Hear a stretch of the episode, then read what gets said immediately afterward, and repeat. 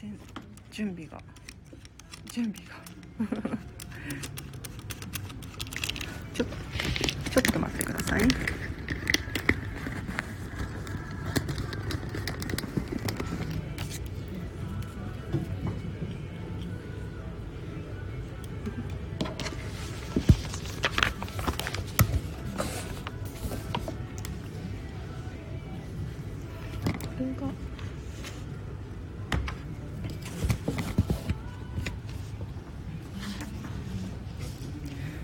皆様おはようございます。今日もお聞きいただきありがとうございます。えっと私はこんまり流片付けコンサルタントで平日の朝はライブ配信皆様のお悩み答えますというコーナーをやらせていただいております。ちょっとあゆるりさん今日もありがとうございます。おはようございます。あ片付けしております。いいですねいいですね。あチャカポコチャさんとチョコさんもおはようございます。嬉しい。なんか一面ですね。ありがとうございます。えっと今ね実は04スタジオのセッティングをしていて04スタジオって知ってますか？あのなんかイラストレーターさんとか漫画家さんとかがねあのあテープさんおはようございます作業風景をライブ配信しているサイトがあるんですけれどこれで私の今ラジオを撮っている状態をライブ配信しようかなと思って配信しております。あ大丈夫かな？あ4人4人が視聴中はい。こんな感じでいけるかな？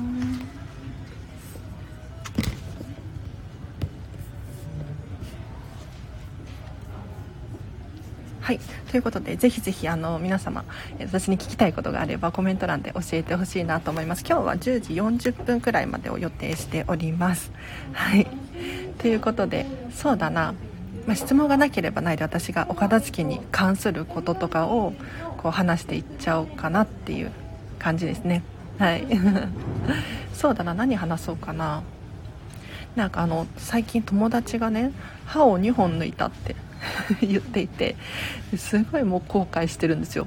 うん、なんかもう自分の歯のリテラシーの低さっていうのかな。なんでその歯がこんなに大事だっていうことをもっとみんな教えてくれないんだっていうふうに言ってましたね。なんか歯を治療するのに2本で100万とかかかるとかって言ってましたね。うん。あ04スタジオ見るとスタイフが聞けない。確かにそうだ。確かに。スマホでねやっちゃうと確かに。まああの聞きやすい方でお願いします。でそうだな。あそう04スタジオなんであ歯の話をしようか。先に。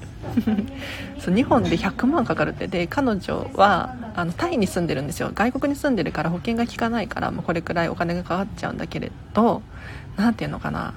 歯が2本で100万ってなんかよっぽどいい買い物ですよね。本当に。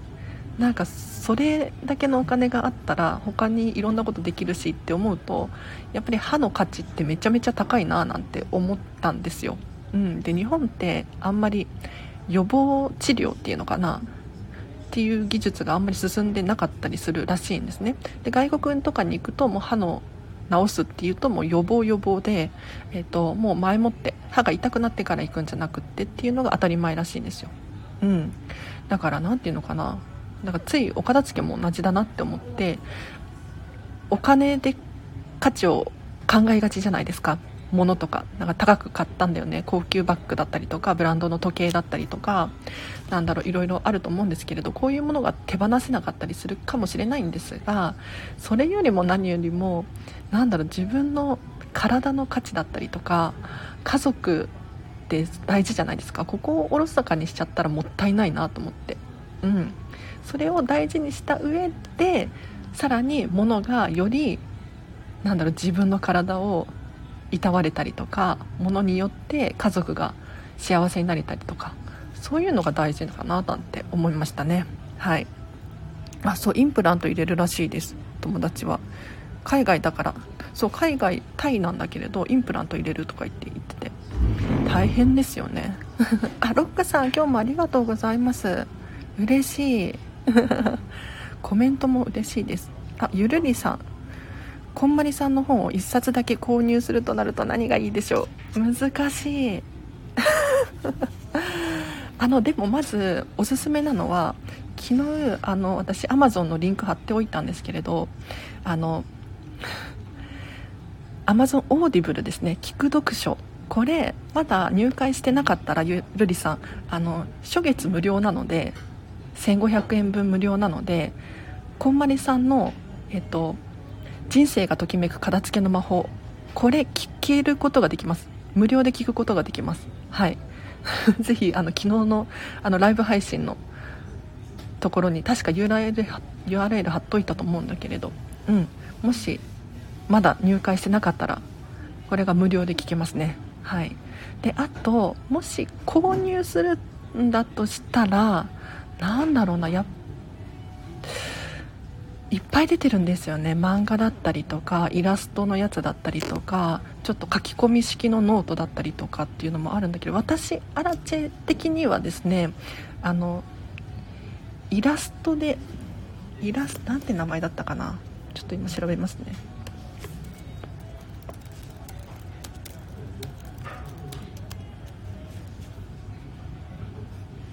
イラストでときめく片付けの魔法。これが私は気に入ってて好きですね。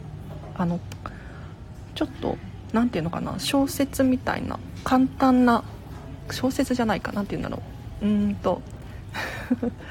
イラスト付きで1ページずつ例えば本の片付けとか書類の片付けみたいな感じで分かりやすいんですよ。これは結構あのお客様のお家に持って行ったりとかもしていますね。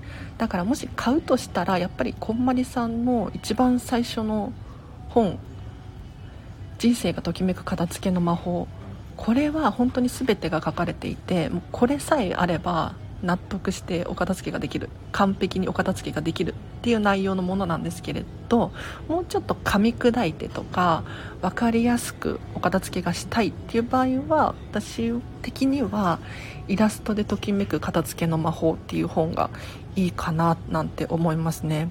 あとお子様にお片付け教えたいみたいな場合はこんまりさんのね絵本が出てるんですよ。これもね可愛らしくって何だったかな。タイトル忘れがち。キキとジャックス仲良しが続く片付けの魔法っていう可愛い本があるので。絵本とかもありますね。はい。そうこんまりさん意外と本出しまくっていて。結構いっぱいあるんですよね。ただまあ最初の初期の頃の本とかだともう中古でかなりお手頃に買えたりするので。いいかもしれないです。そういう風に買っても。うん。なんかあのお片付けが広まればいいなって思うので中古で買っても問題ないかなって 思いますよ。私でもこんまりさんの本サイン入ってる本持ってたりとかしますね。うん。なんかあのこんまりさんサイン書くの好きですよね。本当に。なんかパワーを注入するんだとか言ってサイン書いてますすごいですよね。うん、あ、ことさんおはようございます。嬉しいです。私、こんまり流片付けコンサルタントなんですけれど、もし質問等あれば、ぜひぜひ、コメント欄で教えてほしいなと思います。なんかあの、片付けの質問はやっぱりプロなのでね、得意なんですよ。うん。ただ、お片付けに関係しないこと例えば私はですねときめく人生をサポートするっていうことをやっぱり目的としてるんですよ。ゴールとしているので〇〇がときめきませんみたいなことがあれば教えてみてほしいなと思います。あテープさんアーカイブ聞いてメイクボックスの片付けを昨日しました。素晴らしいです。どうでした？メイクボックス。なんか意外とやっぱりね リップとか口紅とか何色も何色もたまりがちなんですよね。でそうこうしているうちになんか昔のやつの色が飽きちゃったとか するんですよ。本当に。であと消費期限とかもありますからね。うん。コスメに関しては。やっぱり水っぽいものとかだと菌が繁殖しがちだし油っぽいものだと酸化しがち。なのでこれも気をつけて片付けるといいかもしれないです。あ本をめくって読むのが好きなので電子書籍にも手を出していない私です。こんまりさんの絵本なんてあるんですね。キキとジャックス。今日本屋さんに行くので見てみますということで。ぜひぜひ見てください。絵本あるんですよ。可愛いんですよ。うん。なんかあのお子様が楽しくお金付きができるような絵本になっていってなんかちょっと折り紙みたいな感じでなんかあの絵本の絵本じゃない。洋服の畳み方。これがね、えーと、図解付きっていうのかな？って書かれているんです。おすすめです。可愛いです。トミーさんが間違えました。あら間違えました？まだ立ててないのであまり使い勝手は変わらないですがちょっとウキウキしていいですね。ウキウキで化粧お化粧しましょう。やっぱり自分が好きな色とか好きな匂いとかの香りとかのするコスメ使ってるとウキウキしません？これまあ女性はわかると思うんですけれど。楽しいですよね毎日毎日。うん。なのでこういったものばっかりにするんですよ。なんとなく使うのではなくってえっ、と自分を楽しくさせてくれるもの。これをメインに残していってうん。いくといいかなと思いますね。はい。あゼロフォースタジオ。いいな。はい。ということでもし私に聞きたいことがあればぜひぜひ教えていただければななんて思います。でなければないしがお片付けに関係しそうですね。今日これから片付け会議なんですよ。はい。定期開催中の片付けコンサル仲間とですね片付け会議っていうのをしていってですねもうここでは本当にお片付けの話が盛り上がって今最近どうどうなのかだったりとかこうした方がいいああした方がいいだったりとかっていう情報交換めちゃめちゃいいですね。うんで今日実は場所が まあ、もしかしたら勘のいい方は気づくかもしれないんですけれどディズニーシーのホテルミラコスタで片付け会議をしようと思っております。はい。楽しみ。楽しみすぎる。なんか私があのディズニーシーディズニーランドがもう綺麗すぎてうん。ピカピカすぎてっていう情報を流しまくっていたらなんか皆さん気になったみたいでみんな気になるみたいで 私にディズニー情報を送ってくれるんですよ。うん。あのこんまり仲間がですね。そう私の旦那さんが昔働いてたようだったりとかうん、私も行きたいとかちょっとミラコスタ泊まってみるわじゃないけどそういうコメントメッセージが続々届いて私嬉しいですね。はい。なんかやっぱいいもの広めるってこう気持ちがいいですね。はい。なので今日はホテルミラコスタに行って片付け会議です。そう。ミラコスタで会議なんてっていう。意味わかんないですよね。本当に。でもやっぱり何て言うのかな。場所って大事。本当に。うん。あの皆さんもぜひ場所を場所っていうか、まあ、住んでる環境とかもそうなんですけれどこれ整えましょう。本当に。例えば仕事がしたいならやっぱり仕事がはかどる環境ってめちゃめちゃ大事だしあと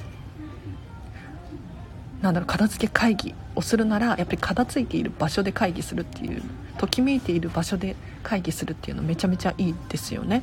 うん、勉強するのもそうだし友達と遊びに行くのもそうだと思うんだけれどやっぱりね何て言うのかな。なんとなくの場所だとなんとなくになっちゃう、うん、ただ場所も素敵だとその場所も含めて全部が楽しい思い出になるんですよ、うん、だからおすすめです。はい。なんかあの今本当にディズニーシーディズニーランド今年なんかどうやら赤字らしいですね。うん。応援っていうわけでもないけど私がね応援したところでいくらでもないんだけれど何て言うのかな。こんなにガラガラでこんなに人がいないのってめちゃめちゃレアなんですよ。本当に。でホテルミラコスタの中のレストランとかも通常だったら予約困難なんですよね。うん。本当に。だけれどこうやって全然直前でも予約ができるっていうのはもう私は逆にラッキーだなと考えて行動しています。はい、多分これが来年とか再来年とかになるとまた話は違ってくるかななんて思いますね。もう今だけできることだろうなと思って私は行動しています。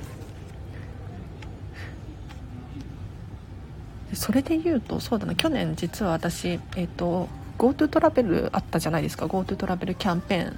今もうなくなっちゃいましたけどあの時めちゃめちゃホテルに泊まりまくってたんですよ。でこれってあの何ていうのかな、まあ、旅行に出かけるのではなくて近場のホテルに泊まってたんですね。でなんでこんなことしてたのかっていうとやっぱり快適な空間だし仕事がはかどるし、うん、自分の持ち物がないっていうだけで時間にゆとりが出てきたりするんですよね。だからこういうことをしていたんですがあの価値っていうのを非常に考えてますね。物の価値がどれだけお得かどうかみたいな。計算を常に頭の中でそろばん弾いていてそのこの GoTo トラベルの時はですね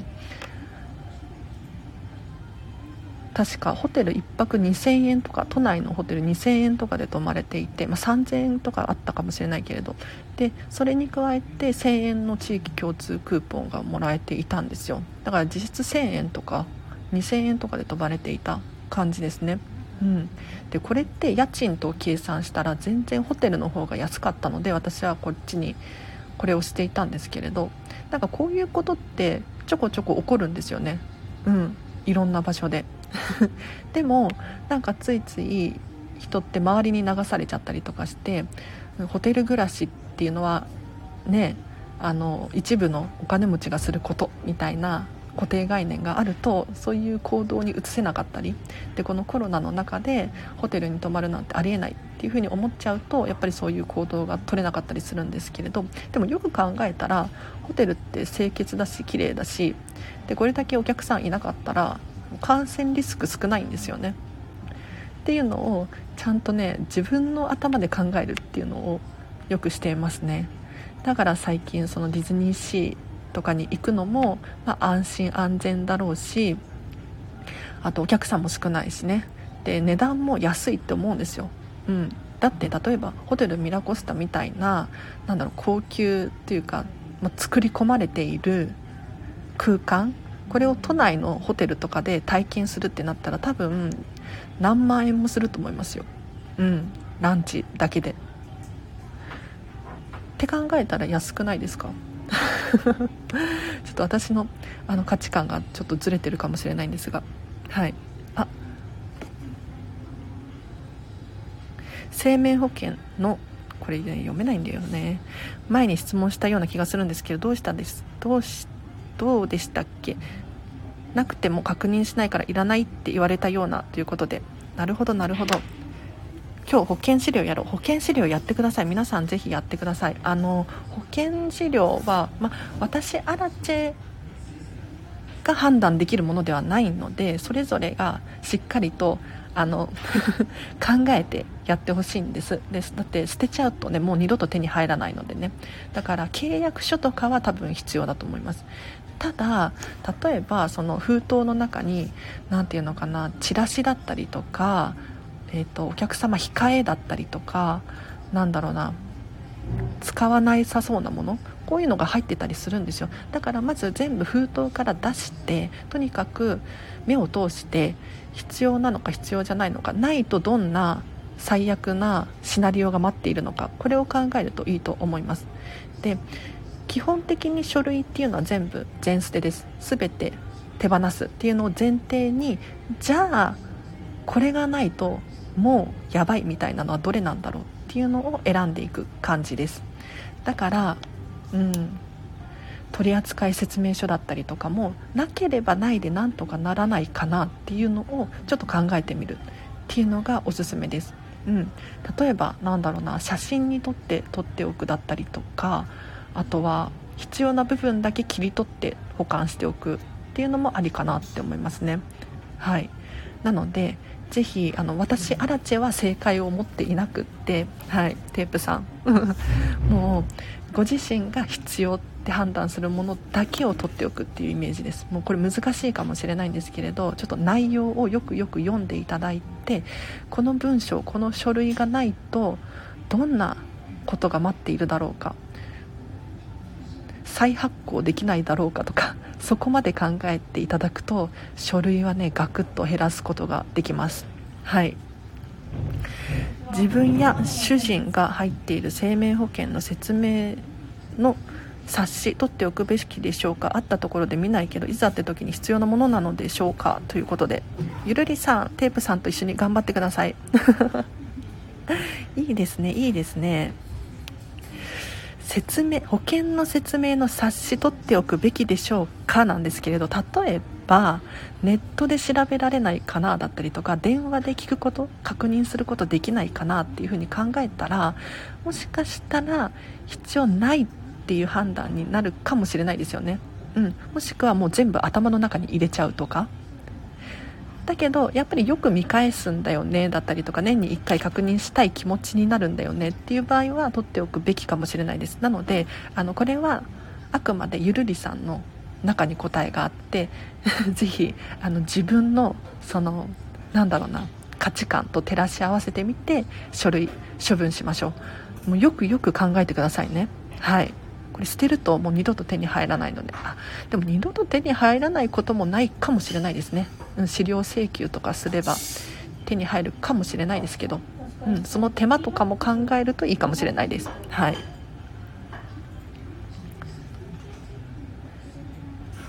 これ何て読むんですか？これ私読めないな逆記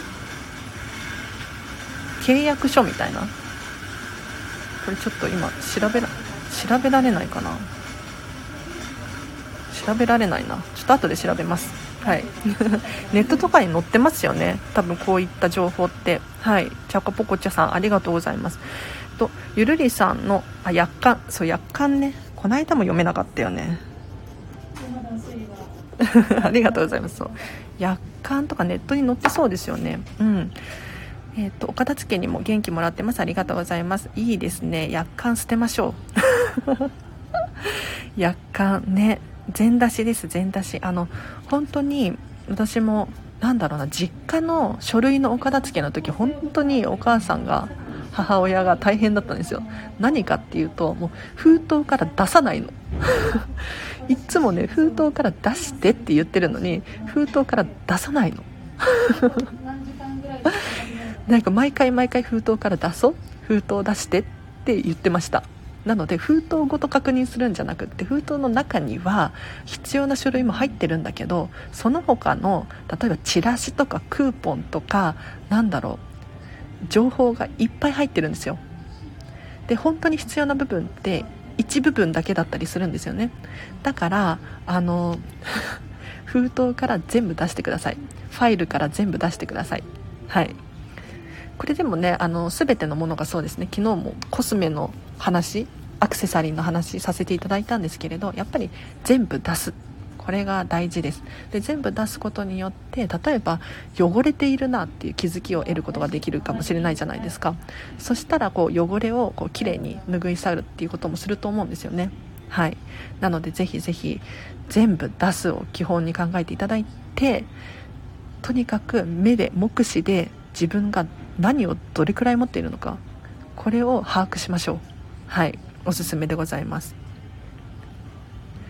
約款と読むのですね。私も知ってます。困ったら保険会社に連絡します。いいですね。約款を頭に入れるのは無理。無理ですね。確かに。私もそういうの読まないですもんね。基本的に。うん。この間唯一こんまり流片付けコンサルタントになる時に契約書これをよく読みました。初めて契約書というものをあの頭で理解しました。ついつい流しがちじゃないですか。こう難しい文章で書かれているしね、うん、だからあ契約書読むってこういうことなんだなと、うん、思いましたね。なんとなく読んだ方がいいなって思いました。はい。いいですね。そうそう。あのネットで調べられるかもしれないし保険会社にね連絡するっていうのも手ですね。はい。あマイマイさんおはようございます。今日暑いですよね。本当に。なんか昨日今日となんか夏みたいになって皆さん大丈夫ですか？はい。気をつけてくださいねお体には。私主人の実家で暮らしているので扶養物すんごいあります。謎の壁掛けとか。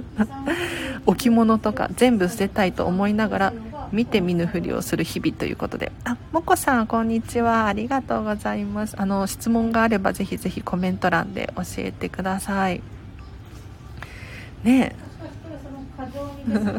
どうしましょうね。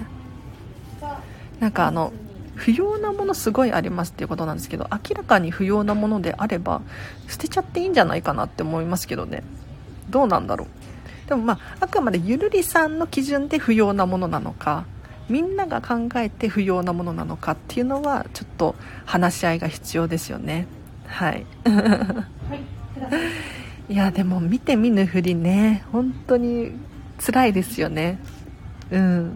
なんか自分じゃ判断できないっていうのは本当に悲しい やっぱり1人暮らしとかをしてらっしゃる方だともう全てがね自分の判断でできると思うんですけれどご家族がいらっしゃるとやっぱりご家族のものこれが絶対問題としてね起こるんですよ。でいくら自分から見て不要なものなんか明らかにゴミだなっていうふうに思うものであっても当の本人は宝物の可能性があるんですよ。これ本当に本当にそうなんですけれど。うん。だから まずは自分のお片付けを終わらせてこれいつも言ってますね。口癖のように。すいませんね。でも大事なことなので言うんですけれどまずはとにかく自分のお片付けです、はい、でその次にようやくちょっと周りの環境を整える。人のものを整える作業っていうのをしてほしいなって思います。あもこさん規約は捨てていいのですねっていうことで ただこれ私アラチェの基準じゃないんですよこれ気をつけてください。はい。規約が必要だと思う人は取っておいてください。うん。ときめくのであれば取っておいてください。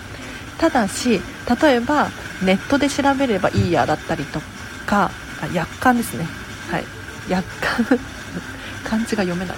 はい。ネットで調べればいいやって思うのか保険会社に電話できるしいいやって思うのであれば手放しちゃってもいいかなと思うんですけれどそうじゃなくってやっぱり手元に取っておきたい心地がいい安心するっていう方は取っておきましょう。うん。なんかあの書類って本当に捨てると二度と手に入らないものが多いのでこれ気をつけてほしいですね。えっ、ー、と主人の宝物捨ててめっちゃ怒られました。マイマイさんまいさん何やってるんですか？ダメです。あのこんまり流片付けコンサルタントになる時にもう一番言われてるのは人のものはとにかく手を出さないっていうことなんですよ、うん、だからお片付けのレッスンをする時もですねあくまでお客様は1人、えーと、ご家族4人暮らしをしていらっしゃる方であってもえっと、ママさんがお客様なのであればママさんのものだけを片付けるですね。そこに例えば主人のとかお子様のとかどうしましょうってなったらもうとりあえず自分のお片付けだけやりましょうっていう風に言ってます。なんか人のもの捨てるとねやっぱりねうん、まあ、大丈夫な時もあるかもしれないんですけれど怒られる時あるんですよね。でふとしたきっかけで喧嘩になったりとか。するんですよ。あれ捨てたでしょと。言われる時が来ます。気をつけてください。はい。なんかあの人のものを捨てると信用っていうのかな？信頼度が下がるなって思いますね。うん。で私は本当に実家では実家のお片付けしてる時はもう勝手に捨てないようにしてました。ただただ整えるだけっていうのをしていましたね。はい。亡くなったあひいおじいちゃんおばあちゃんがいた頃から家にあるものは捨てたくないようで溢れ出る実家感。あらあら。大変ですね。ひいおじいちゃんひいおばあちゃん。なるほど。思い出の品ですね。思い出の品だったりとかなんかちょっと形見みたいなのになってるものってなかなか手放しがたいですよね。本当に。だからうんそうだな。やっぱりでももうご自身のお片付けを終わらせて余裕ができてから出てきたらおじいちゃんおばあちゃんのものも片付けるっていう感じですかね。ただねやっぱりここで一番考えてほしいのはもう自分のお片付け終わらせようっていうことですよ。例えば私アラチェが今死んだら私アラチェのものを片付けるのって誰だろうって思いません？うん。やっぱり家族に迷惑がかかるって思うんですよ。だったらこの生きてるうちにねあの自分の持ち物っていうのをこう厳選してちゃんと整えておく。そしたら残された家族とかもあの楽だしね。私はミニマリストなんですよ。物が少ないんですね。だから基本的に私のものって全部大切なものなんですよ。だから何ていうのかな多分家族もうそれを察するじゃないですか。あこれが大事なんだな知恵は大事だったんだなみたいに思ってもらえると思うんですよ。ただそうじゃなくってそのひいおじいちゃんひいおばあちゃんのものがなんとなくのものだったらどうですか？なんかどれが大事だったんだろうってすごい思いません？だからやっぱりね生きてるうちにお片付けしたいなって思いますよね。うん。あ今靴を片付けてるんですけれど荒地さすみませんやっとです。人別って教えてもらったけれど冬靴やフォーマル靴は分けた方がいいですか？それとも人別で季節など問わずに分けた方がいいですか？ということでありがとうございます。テープさん靴頑張ってますね。いいですよ。そうですね。基本的には人別で分けてカテゴリー別で分けます。ちょっと難しいかな。だから、えーと、パパの靴だったらパパの靴コーナーを作ってでちょっと長靴重いものを下に置いて軽そうななんかスニーカーだったりとかサンダルとかを上に置いたりとかする。となんとなく見た目にもすっきりしてきますね。うん、でママのものだったらテープさんのものだったらテープさんのものをまずエリアを確保してその中で例えば長靴冬靴ブーツだったりとかちょっと黒いもの重いもの。でさらにフォーマルななんだろうサンダルだったりとかハイヒールだったりとかこういうものをちょっと似てるじゃないですか系統が。だからそういう風に分けると見た目がすっきりしてくると思います、うん、ただ家族全員合わせてめちゃめちゃ靴が少ないみたいなそういう場合だったら全部まとめてえーと、分けるっていうのもいいかもしれないです。まとめて分けるっていうと,、えーと、長靴だったら長靴サンダルだったらサンダルみたいな感じで収納するっていうのも一つの手だと思います。ただやっぱりねあの使い勝手が一番だと思うのでここもねあのテープさんのときめきに従ってこういう風にアラチェさんは言ってたけれど私はこういう風に置きたいわみたいな。例えばそうだなお店屋さんのようにね飾る収納がしたいんだと。っていう場合はそういう風に収納するのが正解です。はい、どうですか？あ、04スタジオ見てみたんですけど、スタンド FM はバックグラウンドで普段聞けますが、聞けなくなっちゃいますね。マスクしてるんですね。ということで、あ、聞きました？ちょっと見ました？ありがとうございます。なんかあの、そう、あの、スタンド FM だとやっぱりバックグラウンドで聴けるから移動中とかも聴けるけれど スタ04スタジオだと常に画面に貼り付いてなきゃいけないかもしれなくてあれですね。不便ですね。そう04スタジオねそう私の顔が見えるかなって思うんですけれど。マスクしてます。ねなんでマスクしてるかっていうとここシェアオフィスなんですよ。うん。あの私午前中平日の午前中会員なんですけれど最近シェアオフィスを借りてですねここで仕事してることが多いですね。うん。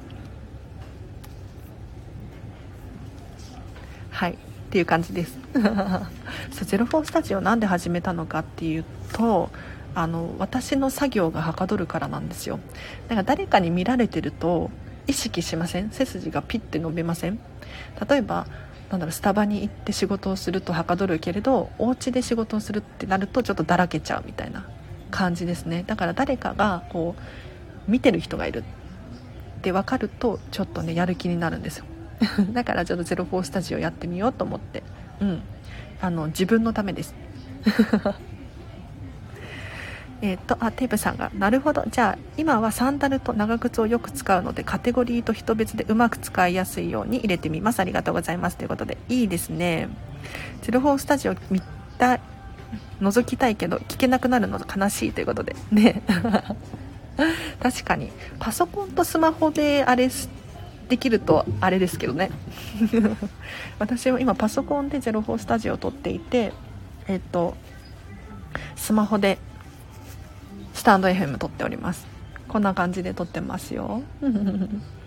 これ誰誰か見ても誰のあれですね参考にもならないライブ配信してます。あぜひぜひあの今日は9時あ10時40分くらいまでを予定してます。えっと、こんまり流片付けコンサルタントに聞きたいことがあればコメント欄で教えてほしいなと思います。うん。でさっき靴のお片付けって聞かれたのでちょっと深掘りしようかな。うん。なんか靴の収納はですね基本的に重いものが下で軽いものが上になるように置いてください。で重いものって何かっていうとそれこそ長靴だったりとかあとブーツとかちょっと色の黒いものとかですね。あとはパパとかのちょっとサイズの大きいもの。こういうのを下に置くとやっぱりずっしりしてるから見栄えがいいんですよね。で逆に軽いもの、えー、とサンダルだったりパンプスだったりこういった軽そうなもの。あと色が薄いものを上に置くとなんとなくこうグラデーションみたいな感じになってすっきりした見た目になりますね。であとポイントとしてお子様がいらっしゃる方はやっぱりお子様の手が届きやすい場所にお子様の靴を置く。っていうのもやっぱり重要かなと思います。うん。あと靴のお片付けなんだろうな。でも靴のお片付けで言うと靴のお手入れの道具とかあったりしません？ねそういうのが結構ごちゃごちゃに入っていたりする場合があって私も結構ねいくつか見てきましたよその状況を。ごちゃごちゃに置くのではなくってちょっとした箱とかに入れてあげるとそれだけですっきりして見えるかなと思います。なのであの靴箱下駄箱の中にちょっとその箱を入れられるようなスペースだけ確保しておくとかもしくは他の場所で保管するっていう感じにしてあげると靴がすっきりして見えるかななんて思いますね。はい。でそうだな。私アラチェの場合靴飾るように収納してたりしますね。うん。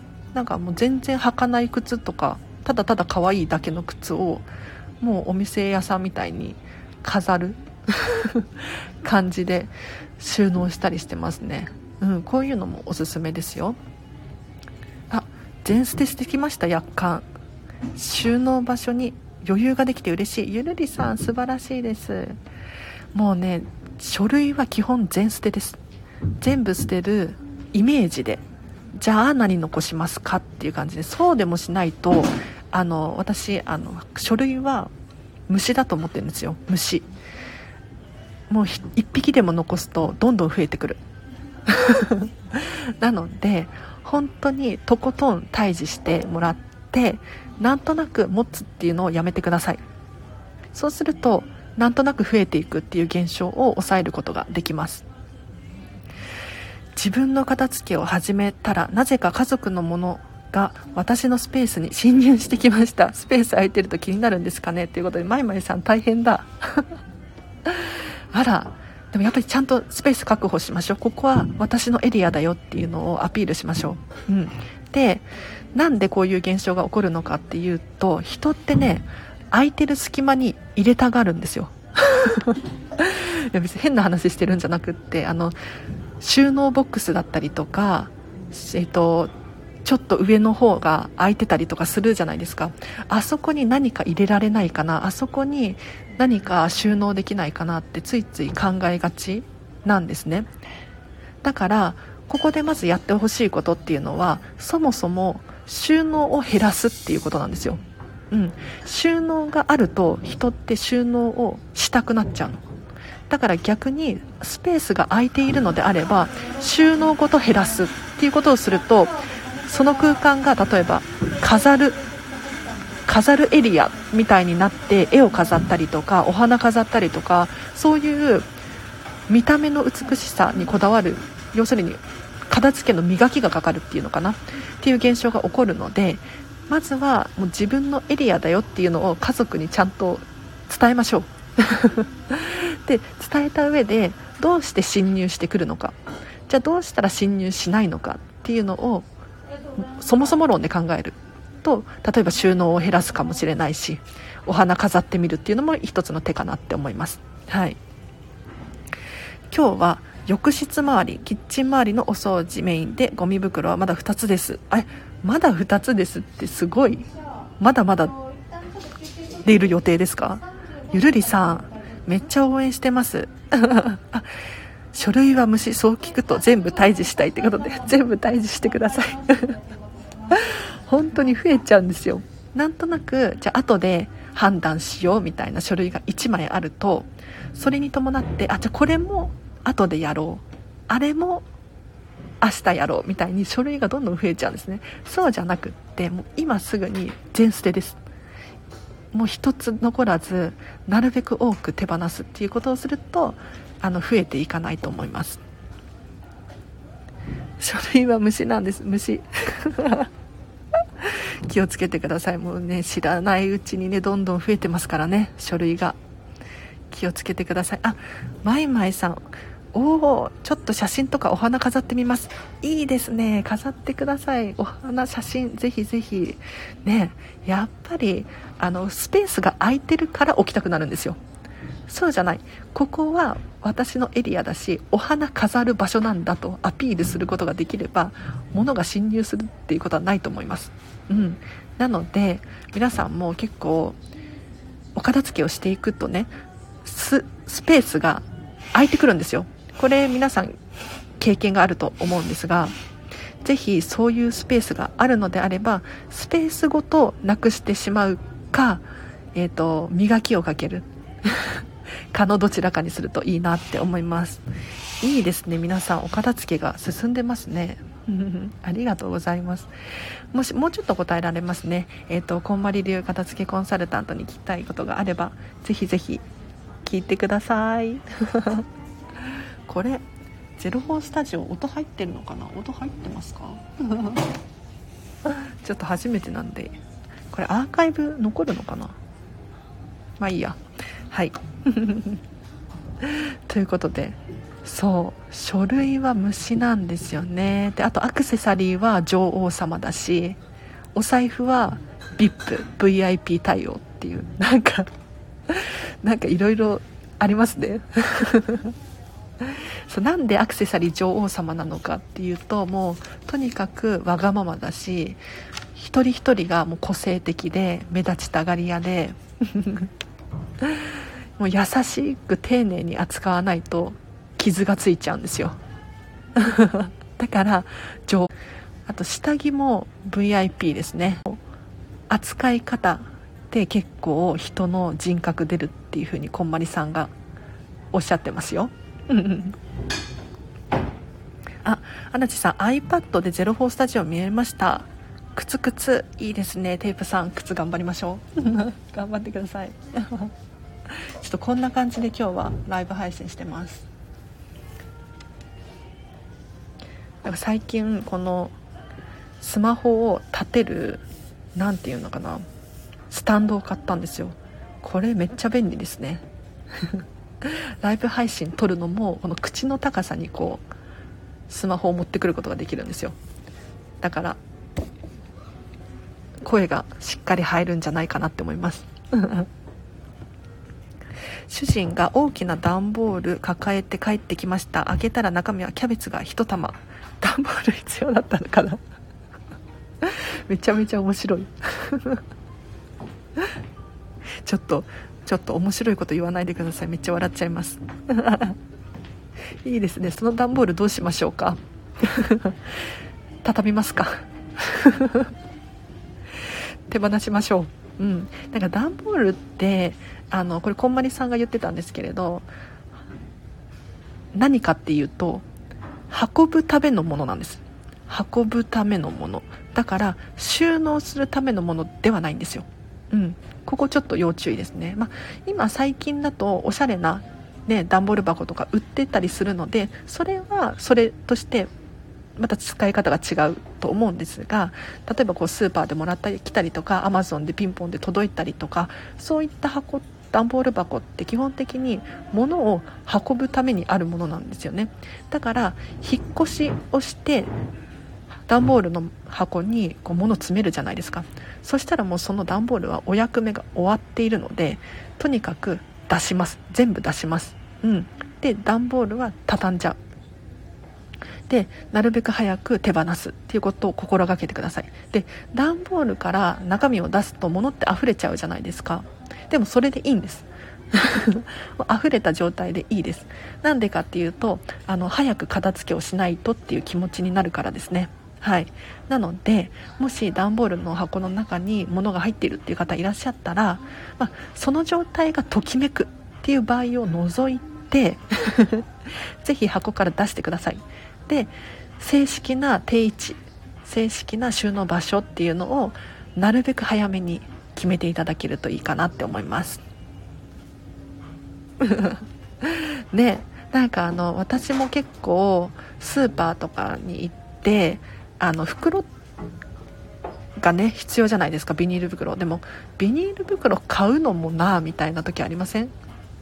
で箱段ボール箱を置いてあるスーパーが結構多くて箱に入れるとねあの運びやすいしあと量も入るから便利だったりするんですよね。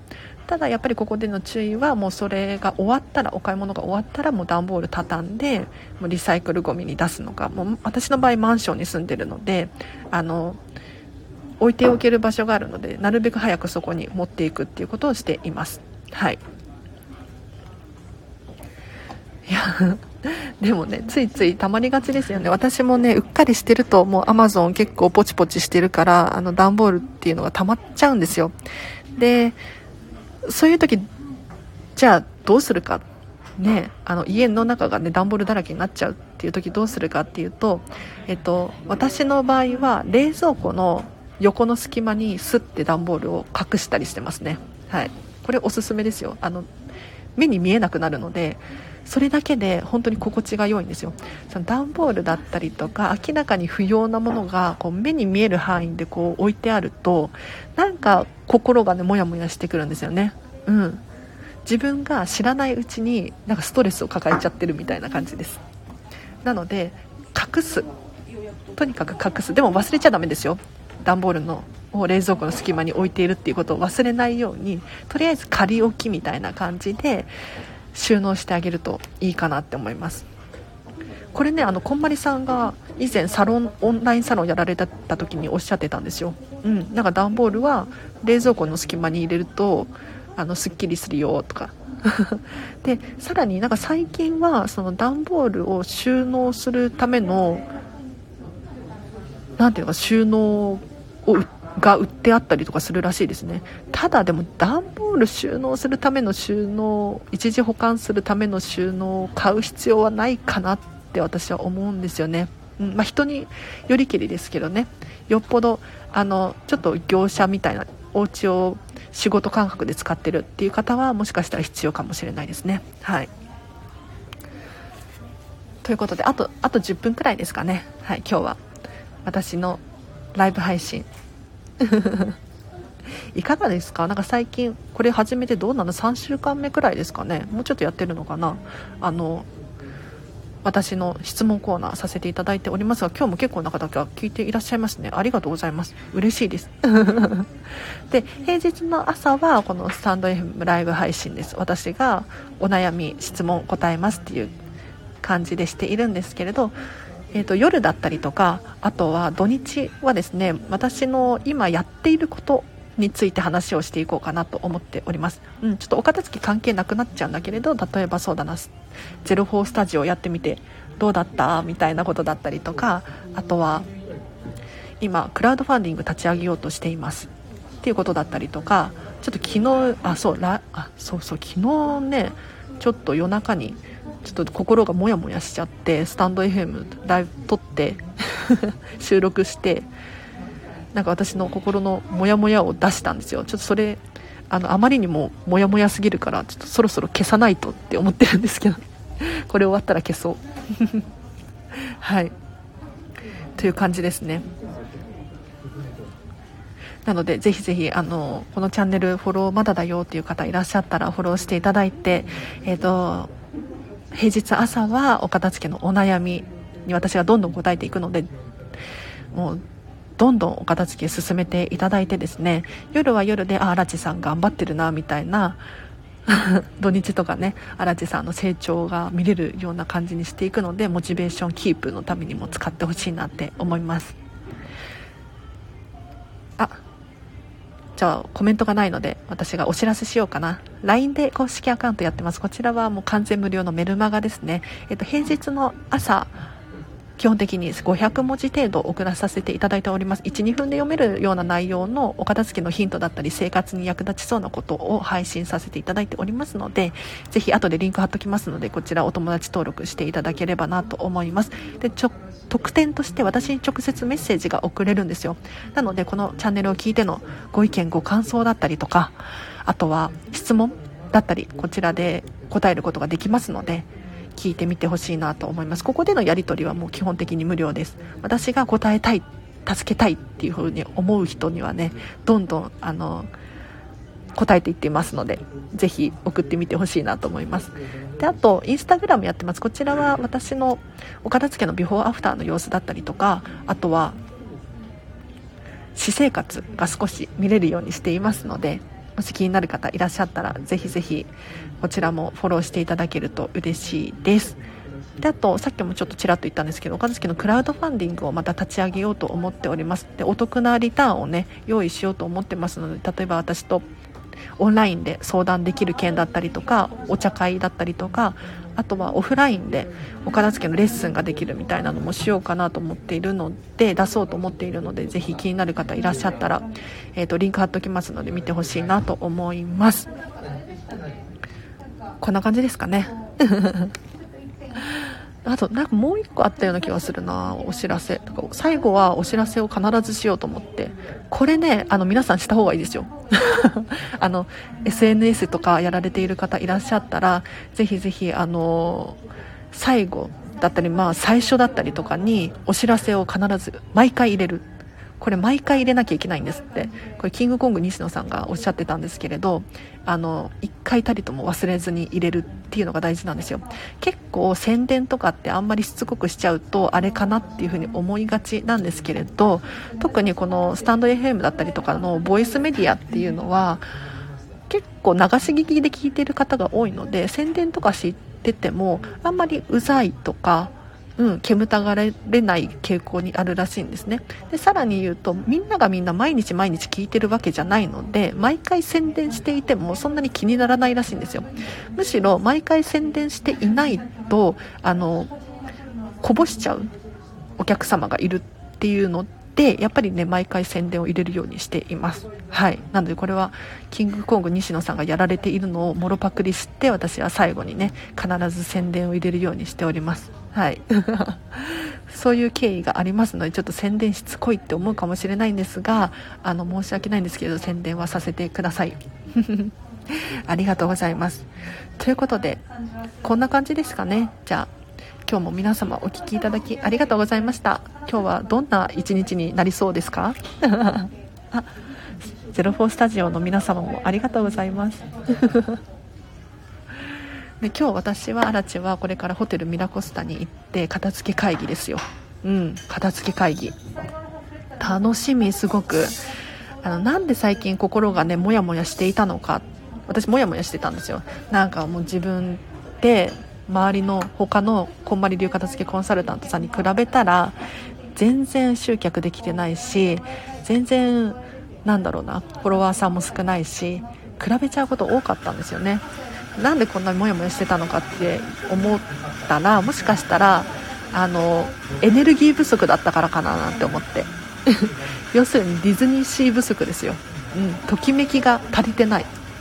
なのでちょっと今日ディズニーシーに行ってエネルギーチャージしてこようかなと思います。もしかしたらね運が良かったらなんかちょっとパレードしてるのが見れたりとかするかもしれないので。あのホテルミラコスタのベッラピスタラウンジ本当におすすめです。あのパークチケットを持ってなくてもランチ朝食ディナー食べられるんですよ。だからあの夜景見ながらとかご飯食べれたりとかするんですよね。で運が良ければ最近はショーとかはやってないんですけれどあのミッキーとかが出てきて、えーとまあ、すぐ帰っちゃうんですけれどそういったのに偶然出会えたりとかもするのでいいですよね。うんめちゃめちゃお得だと思います。楽しい気分になります。おすすめです。ということでじゃあ皆さんこれ聞こえてるかな？大丈夫？大丈夫だよね。なんかコメントがなくなっちゃったけれどじゃあ今日はこの辺りで終わりにしようかなと思います。では皆様今日もお聴きいただきありがとうございました。なんか明日も明日もやりますね。明日もちょっと早めに始めようと思います。というのも実は明日えっ、ー、と片付けコンサルの日なんですよ。ようやく片付けコンサルの日です。あの職場の社長のお家の片付けです。でなんで社長のお家を片付けしようと思ってるのかっていうと社長のお家が片付くことによって私の職場が片付くはずなんですよ。わかりますか？うん。やっぱり片付いているのが当たり前の生活をしてるとですね片付いていない環境ってストレス感じるんですね。だから職場が私私的には片付いてないって思ってるんですけれど職場が片付いていない原因社長のお家が片付いてないからだっていうふうに思って 片付けしませんかって奥様にね言ったらやりたいやりたいっていうふうに言うのでちょっとやってきます。はい。楽しみです。なので明日のね明日の放送でもしかしたら明日の夜の放送でお片付けこうだったよみたいなことが言えるかもしれないのでそれも楽しみにしていただければなと思います。これ聞こえてるかな？聞こえてる？聞こえてますか？では今日はここまでにします。皆様。これ聞こえてないか？W i f i 切れちゃったからかな？まあいいやえーと、アーカイブ残しますので、はい、では皆様今日もお聴きいただきありがとうございました、えーと、今日もハッピーな一日を過ごしましょう。あらちでした。バイバイ。